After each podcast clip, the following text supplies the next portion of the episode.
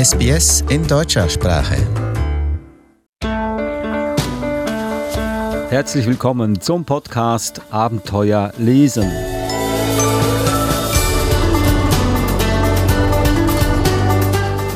Ich bin Adrian Plitzko und zusammen mit mir im Studio ist Eva Murer. Hallo Eva. Hallo Adrian. Thema ist heute Natur und Umwelt. Schlecht zu beurteilen, wenn man so in einem Raum sitzt ohne Fenster und nichts mitbekommt, was draußen sich abspielt. Und ich glaube, so geht es vielen Leuten, dass sie gar nicht wissen, was so alles passiert in der Natur und in der Umwelt.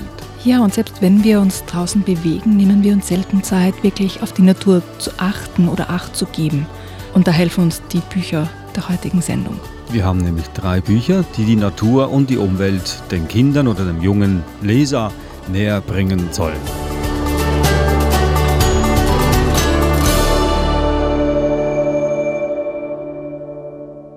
Ich stelle sie gleich mal vor. Das erste Buch, Die Wiese, ein Zoom-Bilderbuch von Christa Holtei. Das zweite Buch, Flüsse dieser Erde, eine Reise über Flüsse, Meere und Ozeane von Peter Goes. Und das dritte Buch, Wie Tiere denken und fühlen von Carsten Brensing. Natur und Umwelt ist ein großes Thema heutzutage, weil äh, wir immer wieder hören, Klimawandel, der Kampf gegen Klimawandel, der Krieg gegen Klimawandel. Und es ist ja auch so, dass nicht nur wir Erwachsene über die Umwelt sprechen, sondern auch Kinder werden sich äh, der Umwelt und der Natur immer mehr bewusster, schon alleine durch diese politische Bewegung, die entstanden ist inspiriert durch die schwedische Schülerin Greta Thunberg. Also die Kinder heutzutage wissen, was das heißt, Natur und Umwelt und gehen hoffentlich damit auch etwas vorsichtiger um oder ist dem nicht so. Äh, aber es gibt auch Bücher, die diese Natur und diese Umwelt uns näher bringen sollen, beziehungsweise den Kindern. Und das erste Buch ist ein solches, Die Wiese. Ein sehr unspektakulärer Titel mhm. für ein wunderschönes und ich würde sagen spektakuläres Buch.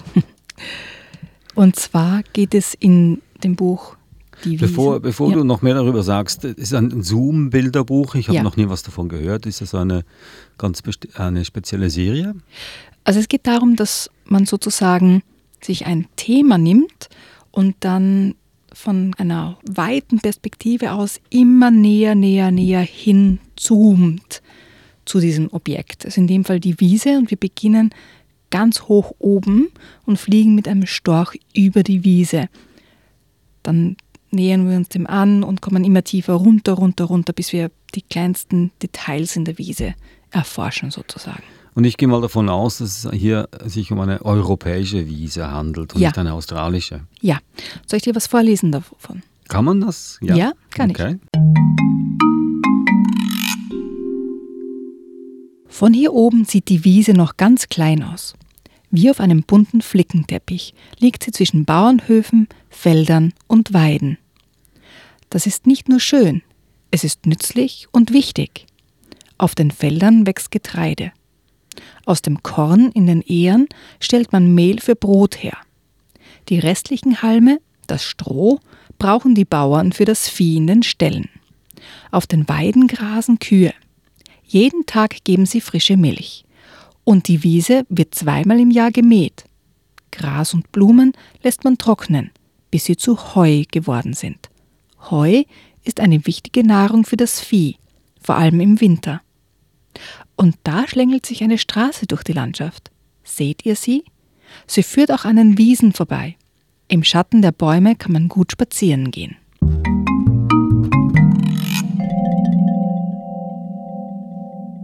Also wie du schon merkst, die Sätze sind sehr, sehr kurz und sehr erklärend. Das heißt, das ist für Kinder gedacht, die noch nicht so richtig einen Bezug zur Natur haben oder nicht wissen, was ist Heu, was ist Stroh, wofür wird es verwendet. Und es wird ganz, ganz toll erklärt. Und auf der, quasi auf den nächsten Seiten bekommt man einen, einen detaillierteren Einblick ähm, zur Vogelwelt auf einer Wiese. Also zum Beispiel, dass es dort Turmfalken gibt oder einen Weißstorch oder Rabenkrähen und so weiter. Und diese Tiere werden ganz genau und detailliert beschrieben mit ganz wichtigen Informationen. Und was mir besonders gut gefällt, die Tiere sind auch ganz detailgetreu und wunderschön gezeichnet, dass man kann einzelne Federn erkennen auf den Vögeln und wirklich sie dann auch quasi mit der Natur vergleichen, wenn man das nächste Mal draußen ist, auf einer Wiese zum Beispiel. Also es ist für Kinder dann wirklich leicht, das Buch zu nehmen und zu sagen, ah, ich weiß, das ist eine Elster zum Beispiel.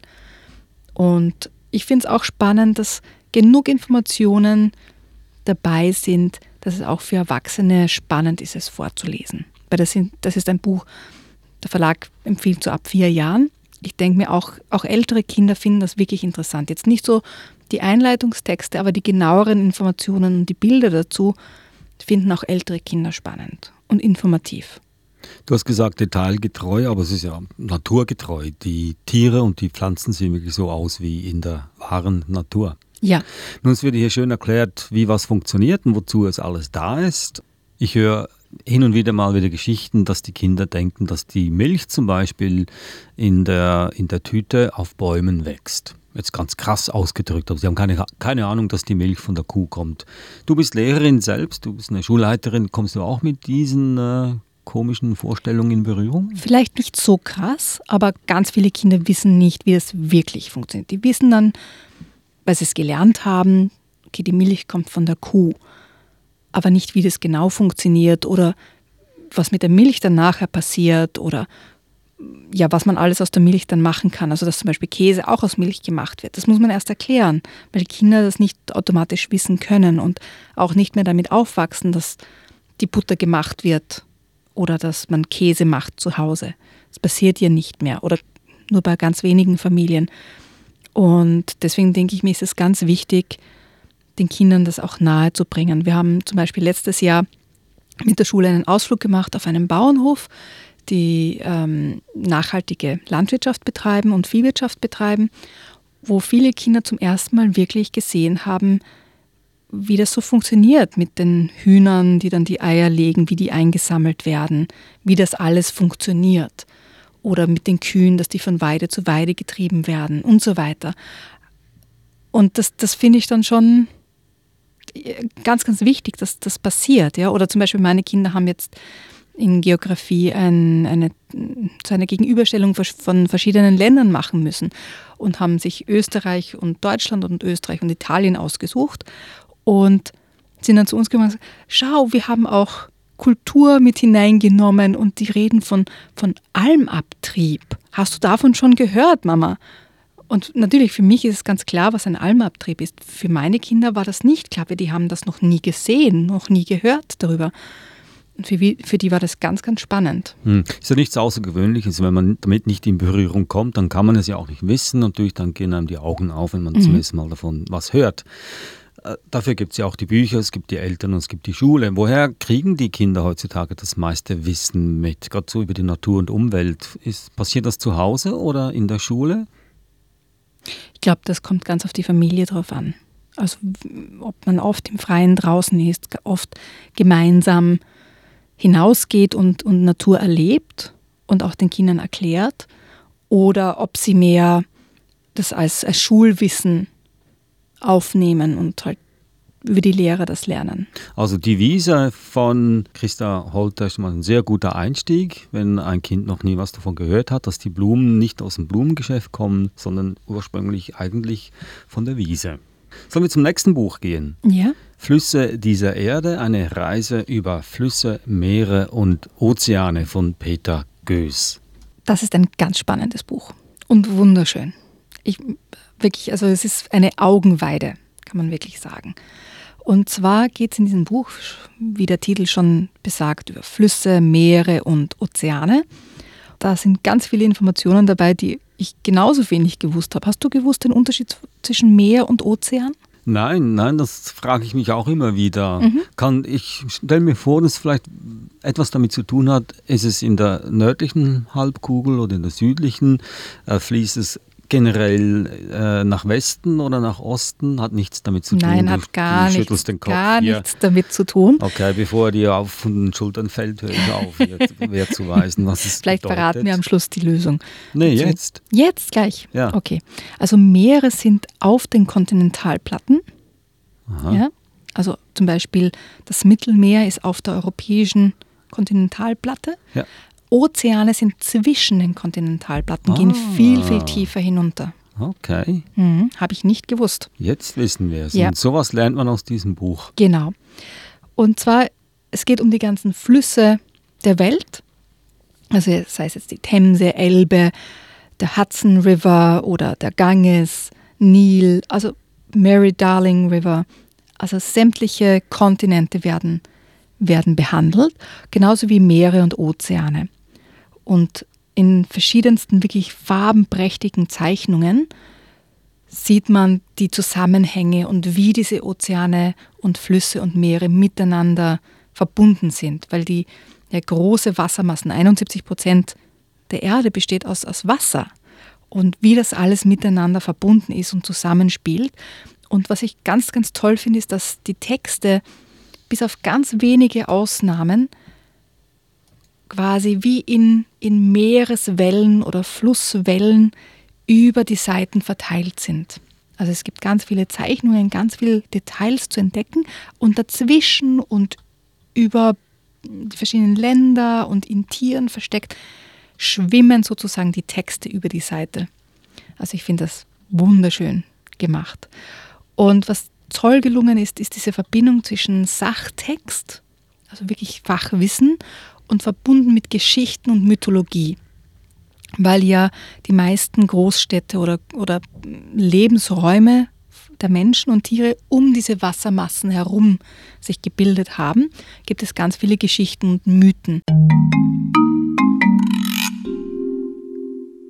Nach einem Mythos verbrannte sich der Jäger Fionn mac Cumhail beim Braten des Lachses der Weisheit den Daumen. Gegen den Schmerz steckte er ihn in den Mund und verfügte sofort über das gesamte Wissen der Welt.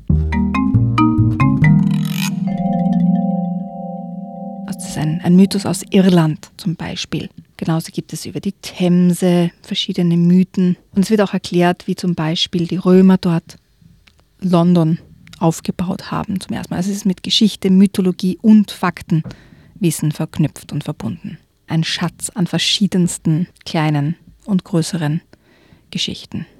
Und du sagst, äh, da kommen alle Kontinente vor. Ich nehme mal an, dass das Kapitel Australien das kleinste Kapitel ist, weil wir mit Wasser nicht so sehr ähm, ausgestattet sind auf dem Kontinent. Ja, also Ozeanien ist zusammengefasst. Also nicht nur Australien, sondern auch zum Beispiel der, die Antarktis gehört da dazu, aber eben auch der, der Murray.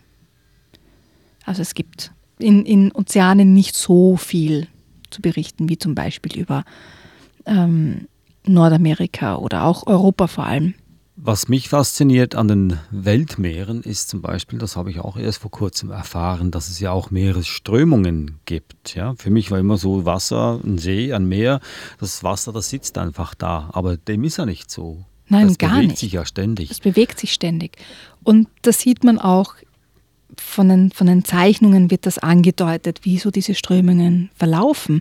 Und auch zum Beispiel, der Golfstrom ist eine starke, schnelle und warme Strömung vom Golf von Mexiko bis zum arktischen Ozean. Also es wird auch erklärt, wie diese Strömungen verlaufen und welchen Einfluss sie dann auch haben, auf Fischströme zum Beispiel. Aber wir werden nächstes Mal, also nicht heute, aber bei der nächsten Episode näher darauf eingehen. Aber da verrate ich jetzt noch nichts darüber. Über die Meeresströmungen? Ja, Okay, weil das hat auch sehr, sehr viel mit Umwelt und Natur zu tun. genau. Ja. Gut, die andere Frage jetzt im Vergleich zu dem vorherigen Buch, die Wiese. Warum würdest du jetzt deinem Kind dieses Buch zum Lesen geben? Was erhoffst du die, dir, was das Kind daraus ziehen kann aus diesem Buch? So wie bei, bei dem vorigen Buch geht es um die Faszination mehr über die Natur, um unsere Umwelt herauszufinden. Ich denke mir, wir leben auf der Welt, wir sind umgeben von Natur und von unserer Umwelt und wissen oft nicht allzu viel darüber. Und vor allem wissen wir viel zu wenig über die Zusammenhänge, wie alles zusammenspielt. Zum Beispiel eben die Meeresströmungen, die wahnsinnig wichtig für unser Klima sind. Und ich denke mir, da ist es wichtig, diese Faszination, die ja kleine Kinder haben, weiter zu erhalten und, und noch ja, zu verstärken. Es heißt ja oft, dass wir, wir wissen mehr über den All oder das Universum da draußen als über den Meeresboden. Hm, ja, ganz viel ist noch nicht erforscht. Also ein Buch für zukünftige Forscher auf alle Fälle. Gibt eine gute Grundlage, sich auch für andere Dinge auf dieser Welt zu interessieren, mhm. wahrscheinlich. Mhm. Ja. Und das bringt uns gerade zum nächsten Buch, zum letzten Buch. Und das äh, muss ich sagen, das äh, interessiert mich sehr, wie Tiere denken und fühlen. Das weiß man. Zum Teil, beziehungsweise denke ich mir, gibt es auch einfach neue Erkenntnisse. Und alle drei Bücher der heutigen äh, Episode sind ja Neuerscheinungen von 2019. Und dieses Buch ebenfalls. Dr. Brensing ist ja Verhaltensbiologe und schafft es in dem Buch wirklich, die, die neuen Erkenntnisse in einer Art und Weise in Sprache zu verpacken, die faszinierend ist und große und kleine Leser wirklich zu packen ja, und zu faszinieren. Also ich habe ja, äh, wie ich das Buch gelesen habe, war ich genauso fasziniert wie die Kinder. Ja, es ist ja nicht so, dass dass ich jetzt vorlese und es war langweilig oder so, sondern das ist wirklich ein Buch, das mich auch interessiert hat. Und das sind die besten Bücher, finde ich, die, die für die Kinder und für die Erwachsenen gut sind. Ja, das sage ich ja immer wieder. Mhm. Du solltest ja ein Buch deinem Kind zum Lesen geben, das du selber auch sehr gut findest, interessant findest und gerne lesen möchtest und vor allem immer wieder daraus vorlesen möchtest. Ja. du denkst also, wie Tiere denken und fühlen, ist ein solches Buch. Äh, also ja, ein, ein wissenschaftliches Buch, keine, keine kein Buch mit spannenden Geschichten, sondern ein wissenschaftliches. Kannst du mir da eine interessante Stelle daraus vorlesen? Ich, ich muss dir widersprechen. Ich finde, dass es ganz spannende Geschichten ja, sind. Ja, das weiß ich. das, davon bin ich ausgegangen. Du ähm, würdest ja kein Buch mitbringen, das du nicht spannend findest. Also ich lese vielleicht eine Stelle vor, wo es um Spaß und Spiel geht. Im Vorwort habe ich dir viel Spaß beim Lesen gewünscht. Das war nicht nur so dahingesagt. Spaß ist eine uralte Erfindung der Natur und soll uns dabei helfen, die Dinge, die für unser Überleben wichtig sind, gerne und oft zu tun. Vielleicht bekomme ich gleich Ärger mit deinen Lehrern und Eltern, denn nach diesem Kapitel wirst du darauf bestehen, dass Lernen vor allem Spaß machen muss. Jetzt fragst du dich sicher, warum. Ein Beispiel aus der Tierwelt. Besonders jungen Hunden schaut man gerne beim Spielen zu. Sie haben offenkundig extrem viel Spaß beim Toben und man möchte am liebsten mitmachen. Tatsächlich lernen viele Tiere spielerisch wichtige Verhaltensweisen, die sie später als Erwachsene brauchen. So wird beispielsweise beim nordamerikanischen Präriehund schon während des Spielens und Tobens in der Jugend festgelegt, wer später der Chef sein soll. Das ist ganz praktisch, denn die erwachsenen Tiere müssen dann keine Rangkämpfe mehr ausfechten. Doch was macht Tieren und Menschen eigentlich so viel Spaß am Spielen? Das wollen wir mit dem folgenden Gedankenexperiment herausfinden. Kennst du einen guten Witz? Wenn ja, dann erzähl ihn jetzt bitte jemanden. Und? Habt ihr gelacht? Prima. Du wirst es kaum glauben, aber ich weiß sogar, warum ihr gelacht habt. Natürlich kenne ich euren Witz nicht, aber dafür weiß ich, was den Witz zum Witz macht. Es ist der Moment der Überraschung. Kein Witz ist witzig, wenn ich schon ahne, was am Ende passiert. Mit dem Spielen ist es ganz genauso.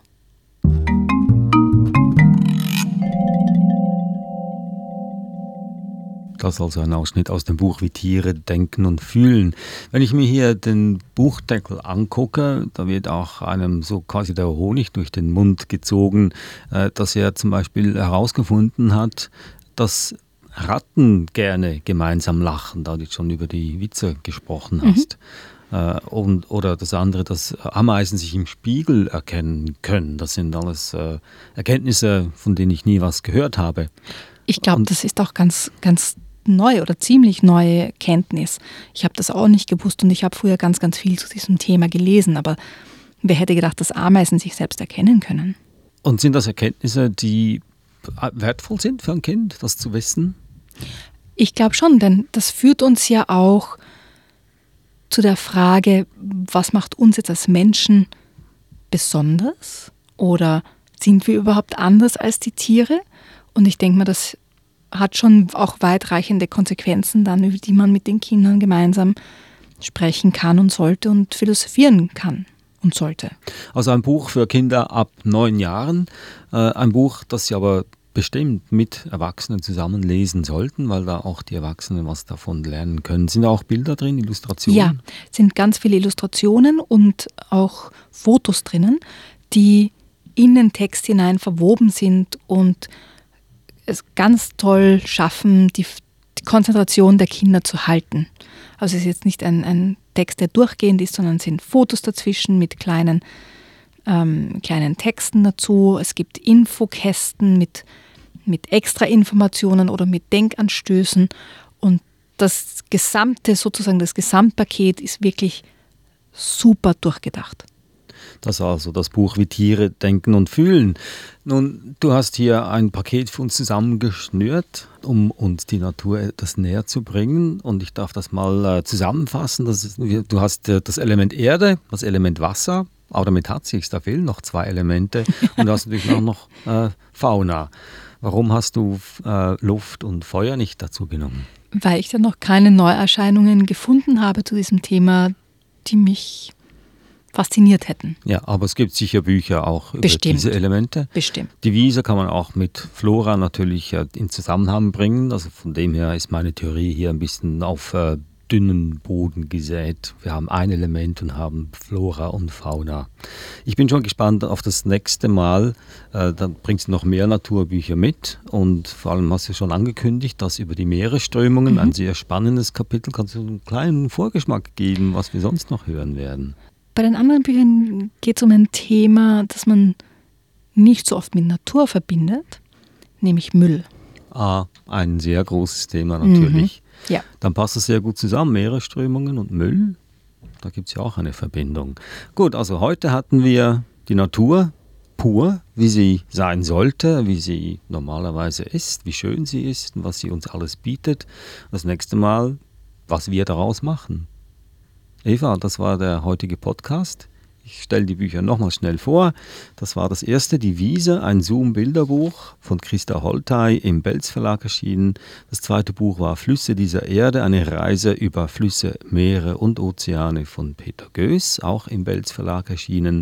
Und das dritte Buch, Wie Tiere denken und fühlen von Carsten Brensing erschienen im Löwe Verlag. Und wie gesagt, das waren alles Neuerscheinungen, erst vor kurzem auf dem Markt erschienen und Eva hat sie schon alle verschlungen. Mit Begeisterung.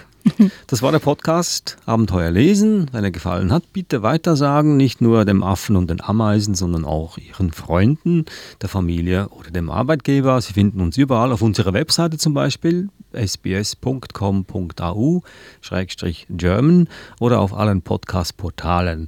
Auch haben wir einen Blog, Eva, den du betreibst über diese Bücher, die wir hier besprechen, aber aus einem anderen Gesichtspunkt. Mehr weiß nicht, warum hast du diesen Blog überhaupt? Ich denke mir, es ist immer gut, auch quasi eine Nachlese zu haben oder auch die Bücher in einen größeren Zusammenhang zu stellen. Und wie du ja weißt, ich suche die Bücher auch danach aus, wie sehr sie mich begeistern. Ich kann ja nur von mir ausgehen sozusagen. Und da erkläre ich ein bisschen mehr dazu, warum gerade diese Bücher mich fasziniert haben. Die Adresse lautet abenteuer-lesen.com. Ich bin Adrian. Ich sage Tschüss, danke fürs Zuhören. Servus. Wer sagt das? Eva. Eva.